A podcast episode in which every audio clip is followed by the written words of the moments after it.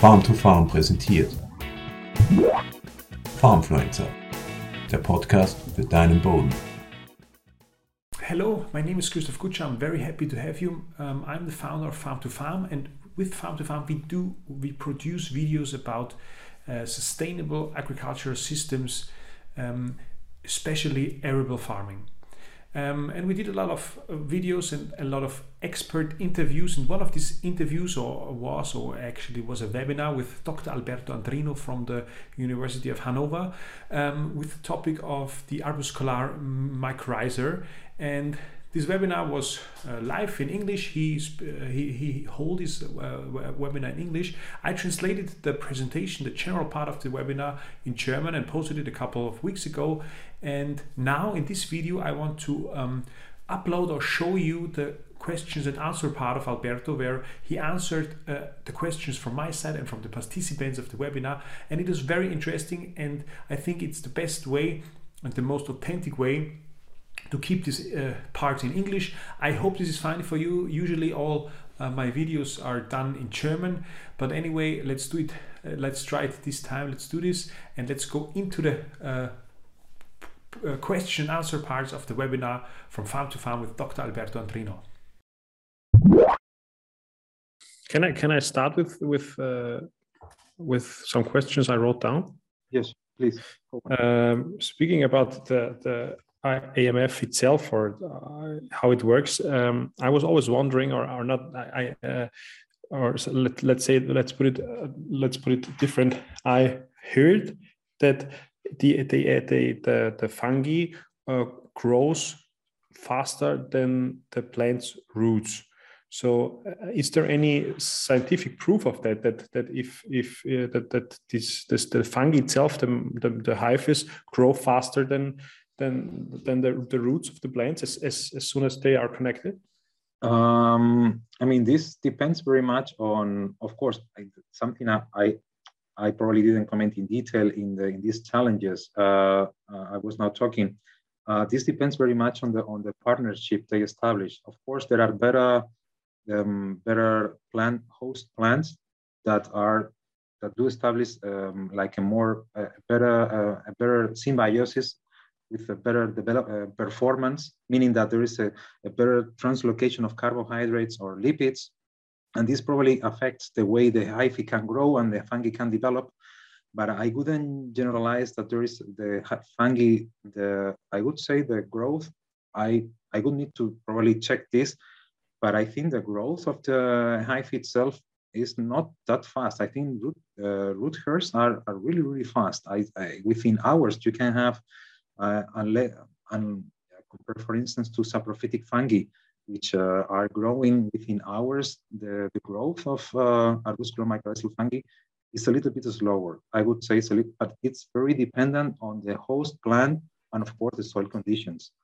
So I think here, there, I would say there's not a general yes or a general no. I think there are several inter, several, yeah, gray scale here because I don't see. Yeah, it depends very much on the host plant. I would say here. And okay, and if I can go on, uh, the the there's always a, there we we have to or um AMF, one first thing, we're speaking about AMF, and there are a couple of, of different um, uh, species of AMF but uh, how how how how do what is the what is if we speak 80% of the plants are, are working together with AMFs are they working with all the different species or and, and how many are already uh, done or researched a lot? Look um, morphologically speaking there are they have there have been identified around 200 200 no more uh, morphological species so the amount of species represented in the Glomeromycota uh, division are rather low. The, the, um, the thing is that they are um, the same species you isolate uh, in, um, in an acrisol. The, you can like Rhizophagus irregularis, then you go to another soil and they perform completely differently. So morphologically, they are the same, but they do behave differently. Their capability, their abilities to mobilize nutrients is completely different. So there, um, yeah, and also you may have in one, because most of the research done to talk about uh, the ability of mycorrhiza are done on controlled experiments. And there you may play with one, two species at the same time, three species in the best case scenario. But in nature, you may start having the same plant, talking about a tree, uh, establishing mycorrhiza with 5, 10, 15 different uh, species, but not only arbuscular, also ectomycorrhiza, like poplar. Poplar, for instance, has a first stage of arbuscular mycorrhiza, and then when it's uh, becoming a little uh, more mature, it turns into ectomycorrhiza, and at some point they could share both type of mycorrhiza and different species at the same time. So, yeah, and I think this 80%, it's like a repeated number you can read in all reviews and it would be great to go to the source, no? Because I, I read also 75, 80, so this was a number I took, but what I wanna say is that with this number is that it's uh, widespread all over the terrestrial ecosystems, and more importantly, that the, they co-evolved with the plants. So plants were able to conquer the land together with the, and I think I have one more slide here. Are you seeing now the presentation? Yes. This is not something. Yeah. So like 450 years ago, 450 million years ago, uh, the first uh, organisms that were looking like arbuscular mycorrhiza were identified. And since then, the plants have co-evolved together. Uh, that's why this uh, widespread is so common that uh, first they started uh, the arbuscular mycorrhiza, and then 100 million years later, the real Aryan mycorrhizas, but the first prototype of arbuscular mycorrhiza was already found in in uh, 460 uh, in some uh, fossils. I, I need to check these things. Uh, yeah, so yeah, they are widespread and because they have been together yeah. since ages. yeah, yeah, yeah. Besides this part of Farm to Farm, um, we also offer a couple of products as a company. Um, we're a young company and we focus on sustainable products. And one of these products is uh, a mycorrhizal inoculant, a highly, very highly concentrated inoculant, which uh, you put on the seeds as a seed coating, and it is used in order to get the, the to get a very well uh, establishment of the mycorrhiza in the soil for your plants. If you're interested in this mycorrhiza uh, inoculant, come to our website farm2farm.eu. Um, beside that, beside this product, we also offer, um, and which is also a very important uh, um, part of our company, is cover crops. We um, we produce and develop multi-species cover crops. If you are interested in this, give me uh, write me an email or, or write us a message or come to the website farm2farm.eu i would be happy to have you okay thomas is asking um, if if he understands it correctly that um, that plants who need more phosphorus are or have a higher need of phosphorus are uh, working together better with with uh, with AMF or is this connection not right? So if okay. yeah, if we are talking about natural uh, about natural ecosystems, yes, a plant that uh, relies their uh, its uh, phosphorus acquisition on AMF are succeeding better than plants that do not hold an arbuscular mycorrhiza. But when we talk about um, agricultural ecosystems, this changes. As I said, because we were uh, since agriculture started, we've been selecting species that uh, respond better to fertilization. Uh, I mean, we were trying with first with manure, later on with, uh, I mean, first with guano, manure, any any kind of fertilizer, and therefore we were selecting species that were working better with uh, with uh, inorganic phosphorus in the form of all these fertilizers, better than with the AM fungi. So I don't know if I'm responding his question. Yes, yes, I think so. I mean, I, I, I would what, what I can add with my very uh, basic knowledge that is that there there is there is also knowledge about that for, for, speaking about the agricultural plants we use in, in Germany and Austria. There are differences between the, the, the crops and and as far as I know, for example, corn is very is very um, is very good responding to AMF in the soil, yeah. whereas uh, cereals are not that much responding. Yeah, exactly. Yeah. Okay. Okay. Yeah, cereals in general are are not responding, or probably, but this is uh, again you you can uh, when you search in the bibliography, probably uh, that's what I mean in the last uh, challenge. So we probably don't need only to focus on the yield because yield, of course, in the end, we need to evaluate everything on the yield and on the prices we get from our production. But uh, thinking on the long-term effects, uh, this stabilization and somehow water retention in the long term are also benefits we need to consider. And these benefits are present also with the cereals. So yeah, sure. Um, I hope I hope we we we uh, answered the question from Thomas. Uh, if I can if I can go on, I um, I, I I I would like to ask if if there is knowledge about uh, the, the, the AMF and the different pH of, of soils because uh, usually if we speak about uh, fungi and pH, there are so, certain pH values which are better or, or where fungi feel more comfortable. The question is, is what about AMF? If, if, if it, AMF is all over the world, you can I, actually, I would assume that it's not that sensitive to pH. So my question is about that. Look, I, I, um, you were talking about. Look, um, you, you can. Uh, I will share my screen now, and let's see if I can. Can, can you see? No, you still see the presentation, no? I see the presentation. Yes. Okay, let me change the screen because I want to share with you. There is a database that um, uh, I simply quit the presentation. I and I go here. Are you seeing this uh, um, from the from the, this MaarjAM? Can you see? Mm, yes, yes, yes. Okay, here uh, you can play a little bit around because the, this is this database is created by uh, by Maarja Öpik. Um, she's uh, doing quite nice things with uh, arbuscular mycorrhizal fungi because she's uh, she's uh, searching. She's somehow um, by location, by biome, and if you click here, you can uh, search if this fungi was uh, isolated in, in a culture or in a grassland. And at some point, I, I, I know she's updating and her group is updating also the soil conditions, which are also connected to the pH.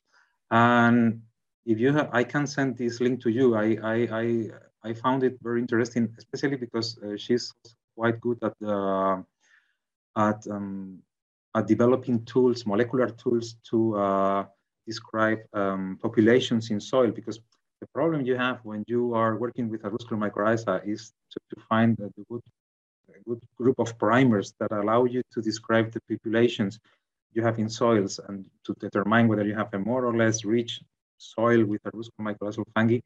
And here, the, and there is a paper also associated to this database um, here you have, I think there is something about the beyond the location, uh, grassland culture, anthropogenic uh, ecosystem.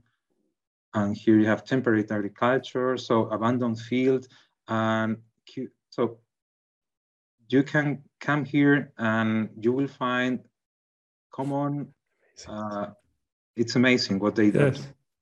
So if you have any interest, you can go to here to experimental plots, anything, and then you can see the list of fungi they are finding, and then the, you have tools you can utilize to make your own groups to find, uh, yeah, different, uh, uh, uh, yeah, so in the mice field, which are the species you may find. So, um, yeah. Okay, interesting.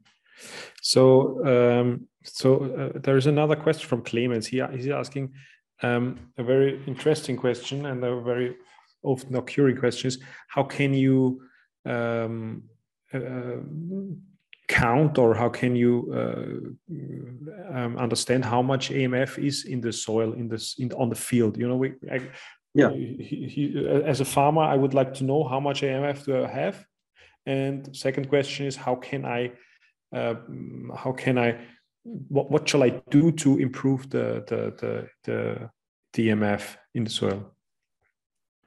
I think I'm searching for. I I like this uh, this website a lot.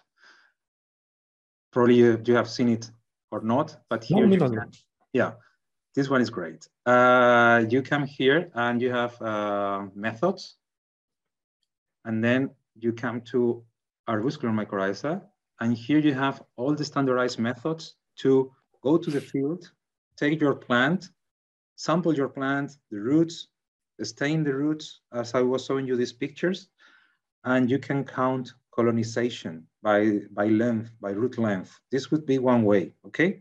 With the microscope. With the microscope. But is it is it is is it um, is it is it a way that a farmer can do with a microscope? Is it is it? Yeah, uh, if, if you want, we can even prepare a session where we, uh, with very little uh, amount of money, I mean, with vinegar and very uh, cheap things. And nowadays you can buy a very easy microscope for little money. Even these ones which are connected to the cell phone, you can check this. And this could be one way, of course, checking the roots. This is one way. And the other way is also to um, to do the to um, I mean this is the most used way but also if you want to see if your soil is containing more or less spores uh, there are there is a way. Mm-hmm, I would need to check this, but you can also um, extract the spores from your soil. So imagine you don't know if your soil contains any arbusculum mycorrhizal fungi. There is a way that you can use uh, some different some sieves with different sizes, and you can um, just filter your soil, and then in the end, also with the microscope, check if you have some spores. Um, what is this? But this this uh, website it's it's really nice. It's uh, and then you would be looking at spores, and also you can do your own is isolates in your in your farm. So in your soil, you go, you take some soil, isolate the spores, and then there are ways to do what is so called a trap plant. You take your spores with some sorghum, which is a perfect trap plant. A trap plant simply it's a plant that establishes mycorrhization very easily, produces a lot of roots, and all the roots are full of spores, hyphae, and then you simply use this as inocula, like probably um, the inocula, I don't know, for instance, Rootella or the inocula. They use also, they use also sorghum to, uh, to, exactly. to... Um, and this is the, the, the, way you can do it. Um, not all the species are good to develop and grow with sorghum because like for instance like Acaulospora, some general like Acaulospora, Scutellospora are difficult to grow in in, in trap plant systems but uh, yeah. But is there is there also a possibility to you know like as a farmer you you are um, used to to take a soil sample send it to a lab and get the results for chemical analysis? Is, is this yeah. possible also for for for um, for amf yeah, I would say the, the easiest and the fastest way is to, as I said, it could be to take a, a core of so, a soil core or a root sample, just 15 centimeter, 20 centimeter. Uh, if it's maize, just separate like 20, 30 centimeters from the, from the, from the shoot and then dig a little bit, take some roots. Um, and the, the procedure is rather easy. You need very, not very expensive material and if you want, we can probably talk. Um, probably we could do something like um, like a practical lesson and and show how to do it because this is very informative because every time you apply Arbusculum mycorrhiza, also you can you can test whether your plants are getting this mycorrhiza. This is first thing, and also if you have an area like a fallow area where you applied last year, but this year you are not planting, you leave it one year and you don't apply any any other uh, arbusculum mycorrhiza and then you plant again, it's very likely that some spores are still there and you will again get your plants mycorrhized. Um, yeah. The question is is um, is it to, to, count for this? No, how? Yes, yeah, so to count and to to know how much is how much you know like if you you know what i mean you need you need a you need a feeling if is that a lot or is it not a lot what i see yeah um there are several ways i mean also the the roots change a little bit its its color they turn a little bit yellowish because the once the fungi is inside also the they also turn to, the, to change a little bit the color of the root but it depends very much on the plant species um, but I I can prepare two three slides and send them to you. Uh, with yeah, the would be, would be very interesting. Uh, at least with a list of methods. I mean, this web page is great, but then you have um, the INVAM. In INVAM here. This is another web page. I would say it's a, a reference because you have you come here to here to methods, and you can uh, quality control and infectivity assays. So here, all these methods are available. You can read them. You can um, you can determine the mycorrhization, how to do it, um, and I could help you with this. So it is. Yeah, it's interesting. Yeah. Cool. And it's the only way. I would say nowadays. I mean, of course, you can also uh, have some indirect proxies, like checking the photosynthesis, but you don't need to buy the device itself. You probably know this SPAD. SPAD uh, that in maize is quietly is very is very used. I know I was working with researcher, so it's like a device to clamp the leaf and it measures the how green the leaf is. And if you have different treatments with fung- arbuscular mycorrhizal fungi without, uh, normally this SPAD measurement is also giving you um, the idea that plants are doing better photosynthesis. This is an indirect way, of course. Yeah, biomass is the most used one. So comparing always, I mean, always you have to compare to something, no? But yeah. uh, but for the farmer who is just trying to identify if the plants are getting the mycorrhiza and are getting the benefit, you need to look at the roots. This could be okay. the the, the, the only way I, I would say and really it's not it's not difficult it's difficult probably to get a good staining but once you've seen the root micro microized root you never forget how it looks like. And, and someone who is just doing it once or twice a year uh, he or she will learn it very easily. Okay cool. Um, one more question from clemens is um, what about what about the tillage? What, what influence uh, does have tillage to to the uh, colonization and TMAF. Yeah, in theory, is the worst practice you can do, together with fungicides and an excess of P. But again, this depends very much on the type of tillage, or, or even if you do, um, in theory, this um, direct seeding with mulching could be the best practice you can do. So no, so zero tillage, and you keep your dead, uh, dead plants over the year. You just somehow compress them a bit and then direct planting. This could be the best practice because then you are sure all the, the mycelial network is, a, is still established. But here, so the bibliography here is quite clear. You, what you may find is a reduction of the diversity. So if you are plowing or you are tilling the soil, you may find a reduction in the in the um, in the species of arbuscular species.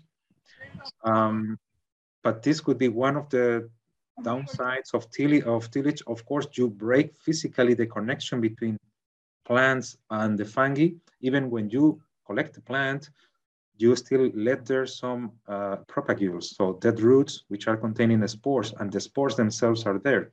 Therefore, if you are doing tillage, you normally also kill the fungi because you break the connection to the roots that was already there. So yeah, that's also part of the management. I was also proposing in these four challenge points in the challenges, no, that uh, we try to find the threshold of, of management or certain management where, yeah, AMF are uh, developing in a yeah in a good way, and we still keep the benefits and also I mean, we reduce tillage, we also reduce consumption of fuel and everything. So I think everything goes always into the same direction, reduce resources. Yeah, and um, so the, the answer is the less the less tillage, the better for DMF.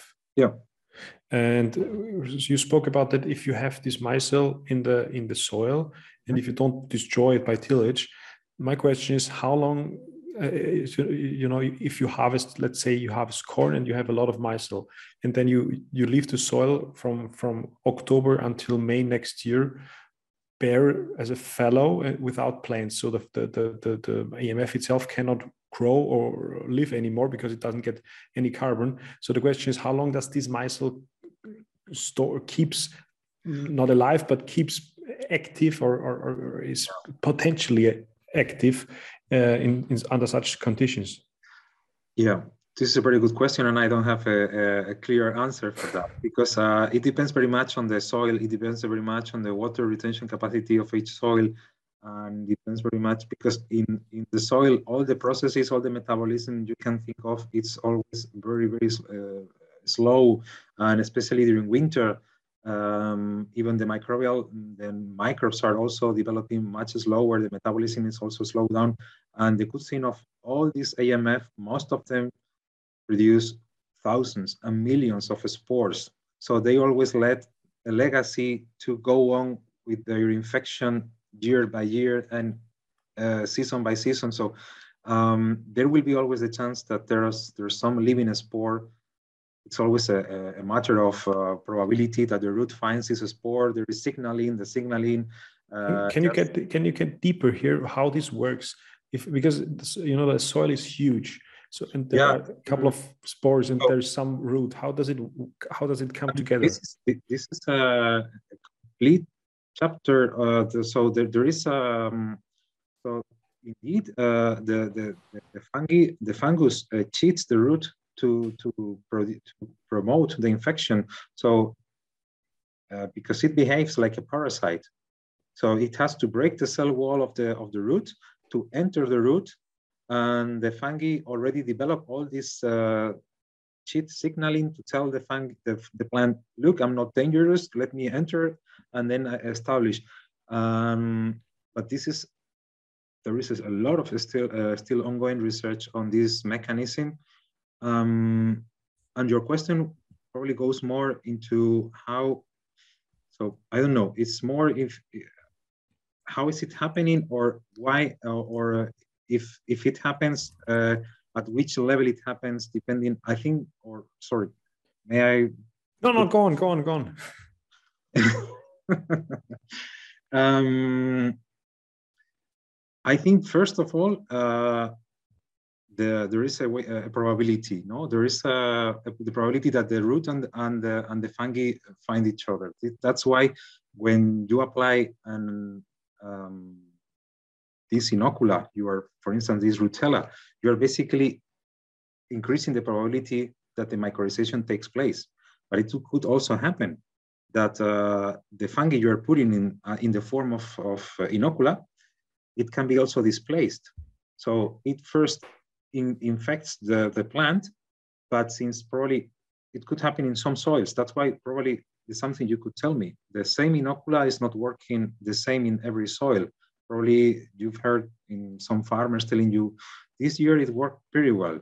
Uh, or the same here in this soil, it's uh, doing 20% better. I get more production, and the other one I didn't find anything. I don't know. Did you get any information like that, or it's always quite constant? Is it? Oh, of course, there are huge, uh, huge, yeah. Depending, but, but, but what I always try to say is that that that, um, the trend. Yeah, yes, the trend of the one hand. On the other side, it's a complex system, and and and as and, and let's start it is always a trade. So if this, if as, as far as I understand, as, as, uh, um, if the if the plants is is um, is is in a comfortable situation with nutrients and water and everything, it is not uh, it is not that much um, um, not that much interested in investing in the in the mycorrhizer. So if you have a control, uh, if you have a, a, a, trial and with a control and both plants are under very good conditions, you won't have that big uh, big differences because the plant is, is is under best conditions anyway. If, if there's a lot of nutrients and water, so what we see and then what what groundwork is, is, is showing us on results is that the, the, the worse the situation is, the more stress the plants do have, the better uh, the results are with with within inoculation. And if, if uh, so, so, yeah so i hope that that covers also what what what you what you see in research. Yeah exactly because you the, the same various species uh, even during the during the year can also um, have different performance. And that's also what i wanted to say. So in the end what you do with when you inoculate the soil when you inoculate the soil you're basically in increasing the probability that the spore and the root are going to find each other and they are going to establish this uh, beneficial symbiosis. I mean, nowadays, there is also a lot of research, especially in, in, on, on cereals, that they want to encapsulate the seeds with the spores so that they want to have this uh, typical encapsulation of seeds where you put sometimes fungicide or nutrients just to promote the, but nowadays there are several tests on during the last 10, 15 years, they have done a lot of trials to include also spores so that when you are seeding your um, the, the field, you already get mycorrhizal plants since the very, very beginning. So because the idea is that is that, that you want to increase the probability that the spore and the plant finds each other. So once they find each other, the signaling occurs within micrometers and and yeah. But but we but the, they have to find each other and or, or uh, just to understand it what's the distance they can speak to each other? Is there any that's what i'm what yeah, I'm... I, I, I, would say it's rather small because um, i mean but you have to think also that um, that uh, when the roots are, are growing the all the exudates are not only activating these fungi are activating many other microbes. And there is a still a, a lot of signaling we are not able to understand, and we didn't research on this, but yeah, the distance, I would need to read about that. I don't know. Actually, I don't know. I would say it's rather small, I would say.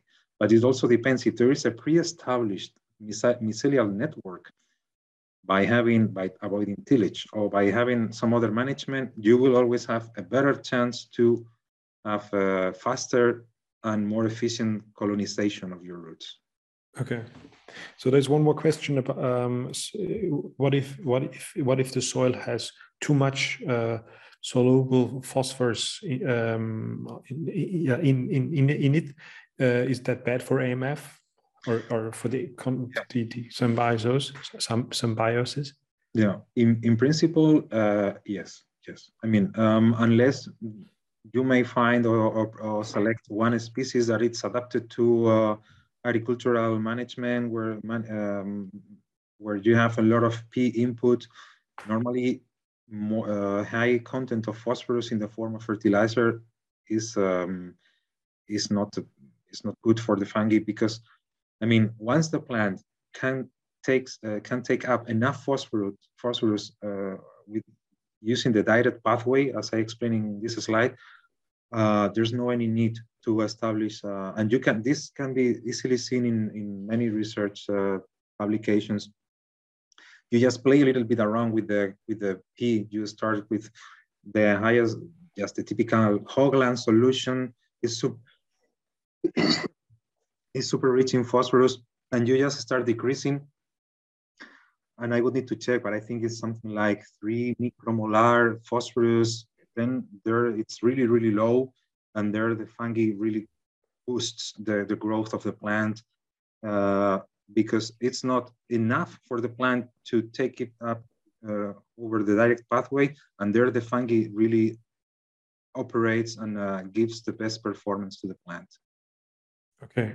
And um, uh, so so there is a, so we cannot really uh, you can probably not really answer the question how much shall you reduce phosphorus fertilization if you want to uh, improve uh, the the AMF. So do you know what, what the, the, question is what the question is you know like if, if you're a farmer you're having your your your, your um, recommendations of fertilizing phosphorus in order to to feed the soil and feed the plants and the question is, how much shall we reduce it as a farmer in order to to to to keep the system of AMF um, um, forward? Look, um, the thing is that um, arbuscular mycorrhizal fungi do not only mobilize inorganic phosphorus, they can also access organic, like I said, phytic acid, for instance, or this phosphorus which is um, forming part of the dead, uh, dead plant material. Sorry. Therefore, it's the, um, every decision made to reduce phosphorus in the form of fertilizer should account not only for the easily available phosphorus present in the soil, also in the organic forms, because there is also part of this phosphorus can be accessed by the fungi. Meaning that uh, every phosphorus in the form of primary minerals, organic phosphorus, and also the phosphorus in soil solution coming from fertilizer can be accessed by the fungi. That's why it's difficult, as you are saying, no, like um, there's no any universal at the moment there's not a universal recipe that you can tell look you reduce one third now in in autumn and then you just one uh, one fifth or one to two in summer this has to be tested and that's why i think the intensive agriculture is not still using intensively amf because you need this previous uh, screening of the plant species that do develop well with under low P conditions and still the yield is not affected, but it still responds good to the to the mycorrhization. Uh, yeah, sorry, I, I, don't, I cannot tell you. You no, need that's twenty percent, but you can play a little bit around with this. I mean, um, there are when you ask for the soil analysis, you get this available P, no, and and you normally calculate how much you need to put in plus, like for uh, in the form of fertilizer, um, and this could be probably done in, in two or three levels, just uh, as a rule of thumb, like reduce 20% at the beginning and see what happens. But this is probably not something a farmer want to listen. So they, they want to listen, no, you told me this, and now my plants are look at small and I don't have production. That's why, as one of the challenges, I was also proposing yeah, the breeding of the new species have to be done together with the fungi. So yeah. companies like KWS or uh, seed companies like DuPont or Syngenta, they would need to start working hand by hand with researchers working on symbiotic organisms because then uh, you would be selecting the best breeding, uh, the best spe plant species, which on the one hand establish good symbiosis and also are somehow adapted to uh, variable amount of phosphorus. Yeah. I mean, it, that, that's something that that is that is not only with AMFs the pro, uh, uh, uh, the issue, but it's with all the biology in the soil that that farmers uh, need to uh, understand that it is a little bit like a weather forecast. As yeah. the, the farther you want to to to predict what the weather will be in two weeks or four weeks, it's get it's getting more difficult. And it's a little say a little uh, similar with soil because it's also such a complex system that that uh, changing one little uh, one little thing can affect so many other different things that that I, I absolutely understand that your answer is like this. I, I uh, yeah um, yeah.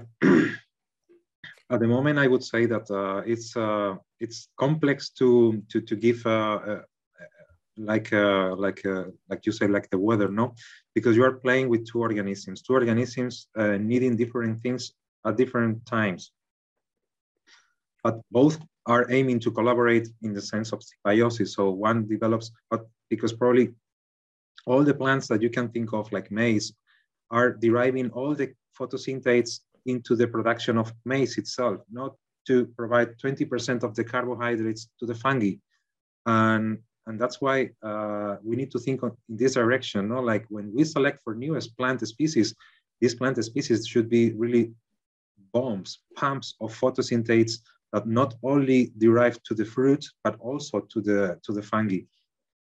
Um, to the other. And nowadays we are just searching the best ones, responding to, of course, less water, but even we would could get this uh, advantage for uh, like for desertification, like uh, to drought, to some uh, abiotic stress. AMF are also capable of getting water from very small pores in the soil. so, yeah. yeah uh, so so one more question about the establishment of the symbiosis. Uh, if the if if one little uh, let's see seedling is is uh, is either either either inoculated or or finds uh, a spore, a mycorrhizal spore in the soil, how long does it take uh, until there is a symbiosis? Is there is there is, there, is, is it possible to say that it takes a couple of weeks or I don't know or, or uh, until until you there is a win-win situation or, Depend, depends on very much again on, on the on the host plant and the fungal species, but it could happen within hours. So the establishment, uh, the entering of the root could happen within hours. This is a, a, process that is very well described. Once the fungi enters the, the root, there is a spike of calcium. There is a bunch of signaling inside, and the micro the symbiosis starts to be operative within two three days and then if you want to have a full colonization of the roots, yes, you need to wait, probably depends on the plant again, but one week could be, so I'm thinking on, on seedlings. I was working for, uh, I was uh, collaborating with a seedling company. They were just producing uh, ex, uh, small explants, for tomato, for watermelon. And we were applying the, the AMF directly in the seedling uh, they were putting the seeds, we were mixing with the substrate, and within three weeks, we were able to find the full colonization of the small uh, root ball. So, and it was very nice distributed. So I guess one week it was already uh, inoculated, and then within the next three weeks it was perfectly uh, mycorrhized. So it's rather fast. Okay. Development of the of the hyphae in the soil this takes a little bit more time, but inside the plant it's really fast you sorry, can but can you then also say that uh, as soon as this is established that there is a positive there are the positive effects of the symbiosis or is it only that it's it's it's uh, biologically established but the, the the hives are not you know like it, it, it, as far as i understand the hives need to go to some pores where there is uh, a bacteria where there is p soluble, soluble peel. Um, do you know what I mean? Is, is there because that's always what the farmer at the end of the day interests is how, how long does he take until if, if he has a very good uh, AMF basis in the soil or if he has a inoculation whatever um, how long does it take that the corn let's say uh, gets the a positive effect from from from from an AMF here, for instance, depends very much also on the um, on the density of the plantation. If you, I, I've seen here maize. Maize, it's really planted like I don't know how much how much is the separation, 30 centimeters. So it's, it's plants are really close. This is, I would say, it's the perfect scenario for mycorrhization because you have a lot of bunch of roots just pumping photosynthetics to the soil taking up water, nutrients, and everything. And this is the perfect, I would say, because you have also water is very is very well conserved because the the the um, the, the area is fully covered of plants, and this may take hours uh, or days, but again depends again on the plant. And if you are applying this uh, inocula in the form of uh, or any other inoculant, again depends very much on the amount of spores and propagules that you are putting in the soil. But uh, when it becomes, because something that always, or it's been uh, reported many, many times, is that at the very, very beginning of the symbiosis, even when you see the plant fully mycorrhized, you may see a growth depression.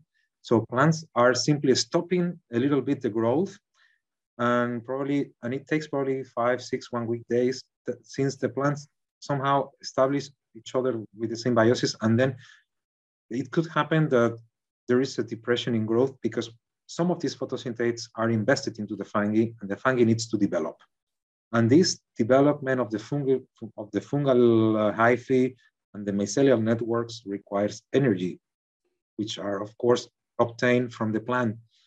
Therefore, you may see at the very beginning a dep growth depression, but this is immediately um, depends on, again on the plants. Uh, yeah, vanished and normally goes to normal growth if the conditions are optimal. And you will ask me, which are the optimal conditions? Depends. Yeah. okay. Uh, um, one more question from my side. Uh, what you what you um, what you mentioned, what I find uh, very amazing because it's it's it shows that science of soil is such so, so much on the beginning is that that you've that researchers found out that it's not um, sugar basically that is traded or transferred to the to the to the to the uh, to the mycorrhiza, but it's lipids. Mm. Is there any practical or any I don't know. Is there any theoretical or practical implement, implement, implication of the, of this uh, um, uh, of this knowledge, this new knowledge? Is there any big change now that to understand or something that that you now differently differently understand about about fungus? Yeah. Um, in 2018 or 17, uh, someone used his new knowledge to uh, he uh, I think it's a Japanese researcher. I will I can search for the paper. He uh, since um, you can buy these lipids. You can buy because the lipids the plant produces they can be bought. It's uh, um, these fatty acids, and he tried to grow the fungi without the plant just by providing the lipids, and they grew. They grew very well. Yeah, yeah, and they could develop further. They could grow without the plant. So this uh, this was a way to test uh, this mechanism, no? Like the lipids from located by the plant to the fungi are the the um, the currency the, the fungi uses to grow, no? The the the the the, source of energy that you're using to grow. And actually, they were publishing it, and I don't know. I haven't seen much after that, but it's a way to prove that it, it works. And this is one of the, yeah. and of course, it's great because for researchers, we can use this information. At least I use it in my PhD because there are then biomarkers. So you can extract lipids from the roots, which are only produced when the plants are mycorrhized. Uh, this is another way to look at this. You can also label the plants with certain C and see whether these labeled lipids are entering the soil. And you can then see whether the CO2 respired by the microbiota is coming from this certain C, which is in the lipids in the roots, is in the lipids in the soil, and this is, is bred in the, in the, so yeah, there is a lot of uh, research on this and it's a quite active topic at the moment also because the, to decipher the metabolic, how they uh, use these lipids to um, to run all the metabolic pathways within the fungi. I, I cannot I cannot hear you. Uh, sorry, it is very interesting for me because I, I, I read a couple of, of papers and I saw uh, presentations and, and and that's very new knowledge for me because everybody spoke about it's a trade of sugar or or yep. some kind of carbohydrates but not lipids it's very interesting lipids are uh, carbohydrates are taking place mostly in ectomycorrhiza there you have mostly translocation of uh, carbohydrates and trehalose and these kind of carbohydrates are but in amf are mostly um, the, um, the lipids. Another question is from Clemens: Is there is AMF only um, uh, making phosphorus available for the plants, or other nutrients as well? Yeah, other nutrients as well. I mean, um, basically, phosphorus is the main one uh, because it's really, really scarce in soils, and that's the, the the way when plants and fungi co-evolved. But they are also important for nitrogen, and especially in those plants that hold the two two different uh, symbiosis. You can have um, nodules for to fix nitrogen, and there are these double mycorrhization in some legumes where you may have AMF and also um, nodules that fix nitrogen. There are a lot of studies that say that there are super good synergies.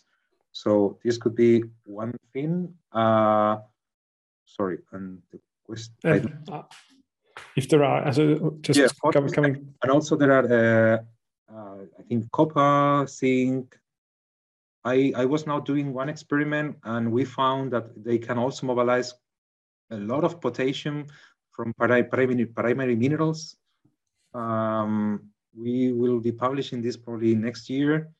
Uh, also, they can mobilize potassium, but they are important for nitrogen also. They are quite important for nitrogen too, because they can um, mobilize. There's studies from Angela Hodges uh, that they can access some organic matter and translocate nitrogen from organic matter, even if they are they don't have a super developed saprophytic machinery in terms of enzymes that can degrade the organic matter, they can mobilize some nitrogen from the organic. Okay.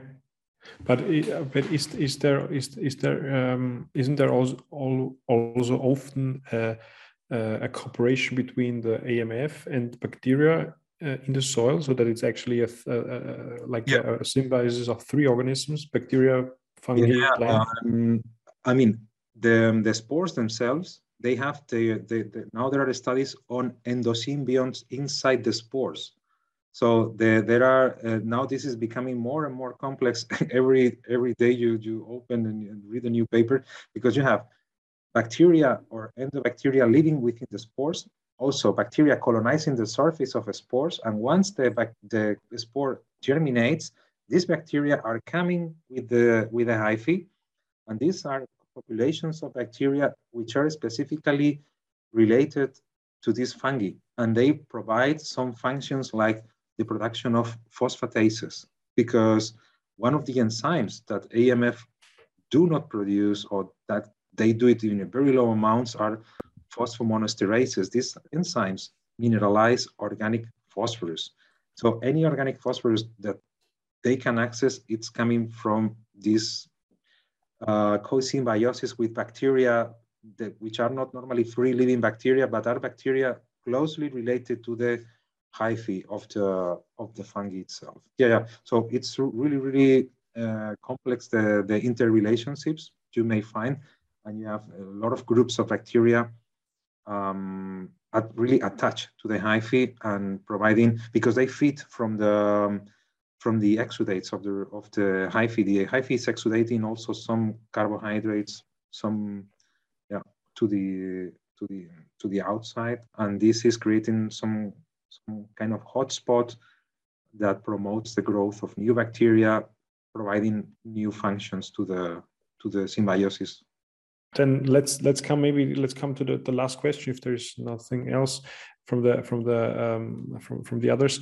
Um, it's about glomalin you spoke about glomalin that it's that it's uh, one one of these uh, carbohydrates which makes uh, which is um, very important for the soil structure and it's very often um, uh, mentioned in, in, in connection with mycorrhiza. Um, but I also uh, read that there's there's also some changes in research about these uh, effects. Can you tell us something about that? Yeah, um, actually, uh, glomalin. Um, if you go and try to search the the chemical structure of glomalin, you may find problems to find it because it's uh, it's like uh, it's a box where we just call glomalin to any protein you may be able to extract from soils, which are colonized by arbuscular mycorrhizal fungi. So uh, I've read about the chaperone HP60 something. So it's like a heat resistant protein. But um, yeah, in general, the functions of glomalin are, are well described. So in, they seem to provide some kind of um, gluing function, gluing, um, uh, yeah, that uh, they promote uh, the adherence, the, the the, the, the, particles of the soil that where the hyphae were, were growing, they are some, uh, somehow glued when this glomalin is secreted. And depends also very much on the fungal species, like Rhizophagus irregularis probably doesn't produce much, but then you have a species like Gigaspora margarita, this very nice name, and this is a beast producing glomalin, uh, but probably it's not as good as as of uh, mobilizing phosphorus as Rhizophagus irregularis. That's why it's so important like uh, to have mixtures of fungi when you inoculate the soil that you don't have one. So these uh, products, I've seen many products, we have we have patented this organism. It's the best one and works better. I don't trust, I don't, I don't believe this because there's not one single organism doing everything. Uh, the mixture the diversity of microbes, I think, is the, is the, the real uh, key to, to uh, respond to any change in environment. And with this, I would say you can be on the safe side. I don't know, I think Rootella or any other inoculant is uh, made of three, four uh, species.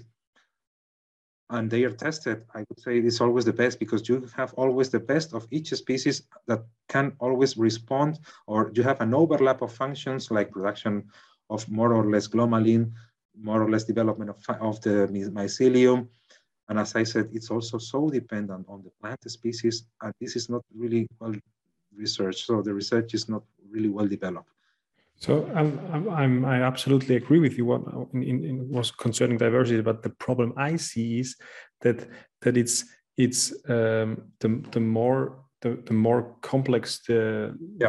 speaking about the microorganism product is, the the worse the response, is, the response is uh, more yeah. Yeah you, you can, so, so, cannot, yeah so there, there is always there is there is always you need to find one way. Either you you go in one direction with uh, one or two or three organisms and you study them very deeply and you can yeah. Can find effects and and you can understand what happens why and the problem is if you, I, we worked for example last year with a product with 700 different species oh. and it's from from the states and it's it's it's it's um, basically they extracted from different uh, soils in, in uh, all the organisms and try to to to put it into a product under standardized conditions. But the, the it, it, sounds very interesting but i'm I, I, it's very hard to to predict anything about it i i think i think because it's it's there's so many uh, yeah, complex interactions between them the the organism each other that yeah. So it's it's uh, it's very very difficult. Look, I, I think the, the best inocula you can produce is uh, the one you have in your field because you, you have a natural abundance and a natural presence of organisms like Arbuscular mycorrhiza.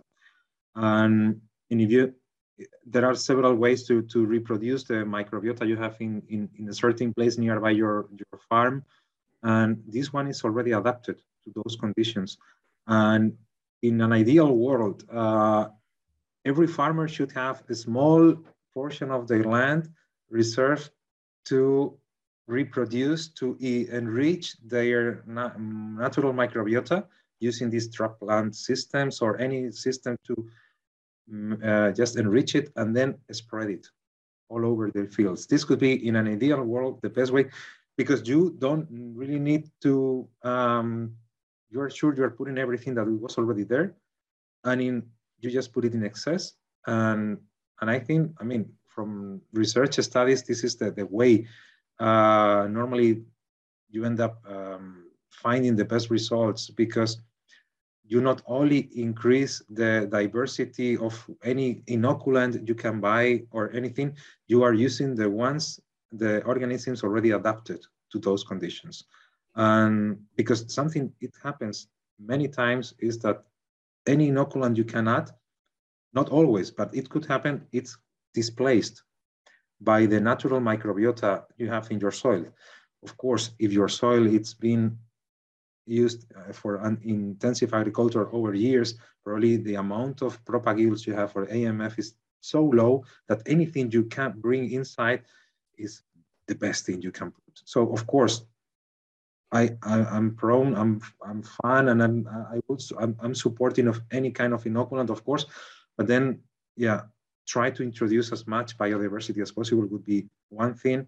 And of course, the one which is already adapted to the, to the I mean, absolutely. I mean, the thing is, uh, we to we we we have we also have to to get a, a, a, little bigger view that we're that soil is not only MF, it's not only it's not only yeah, uh, it's yeah. it's it's huge more and, and we have to try to find a system agricultural system where we where we um, where we where we where we um, get all the biology and that diverse biology done. That's the, and and the, the problem is that in in the in the in agriculture we are at the very very beginning the very very very beginning uh, to to to get in this uh, this this uh, yeah to to to start a system that that that that improves the biology and all the biology because I think that's that's that's important knowledge uh, that most important is that if you have a balanced diverse biology you, you get a redundant re redundant uh, um, soil and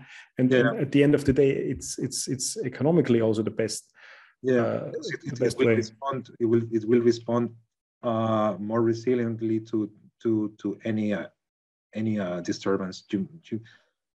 Yeah, but also it's uh, it's about uh, the, mixture of crops or like Norman is doing with catch crops, like catch crops in combination with AMF, with um, with uh, combining combining with fallow, everything just brings uh, more and more benefits. So I think we are in the very good direction. I'm I, am nowadays we have also the, the tools to describe and to define and to understand the, these complex relationships. Even though we cannot fully understand them, we we now still we now have the, the tools to to start to understand them. And and that's why it's a, it's a very challenging and but interesting moment also. I, I, I really feel there is still a lot to do.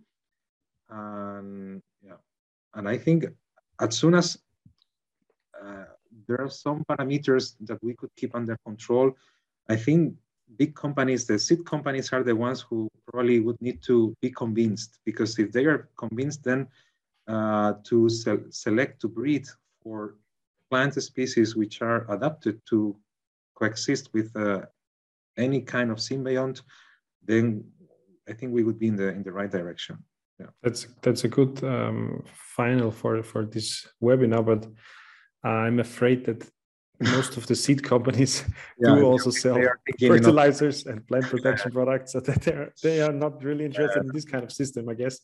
But i think uh, i think uh, society and and and, and the, the common sense will is also very much changing in this direction it's very and uh, uh, it's also something that we we uh, I, I, I and we feel a lot with the farmers that they are interested in in in making their soil better in in, in that they're interested in the understanding the soil because it, that that's that's new knowledge that that soil itself is is something uh, is a living organism and we can use it in order to get in get better yields at the end of the day. So so there is a lot. Uh, uh, at least what what I feel is that there's a, a huge change in the society and also around the farmers uh, to this topic.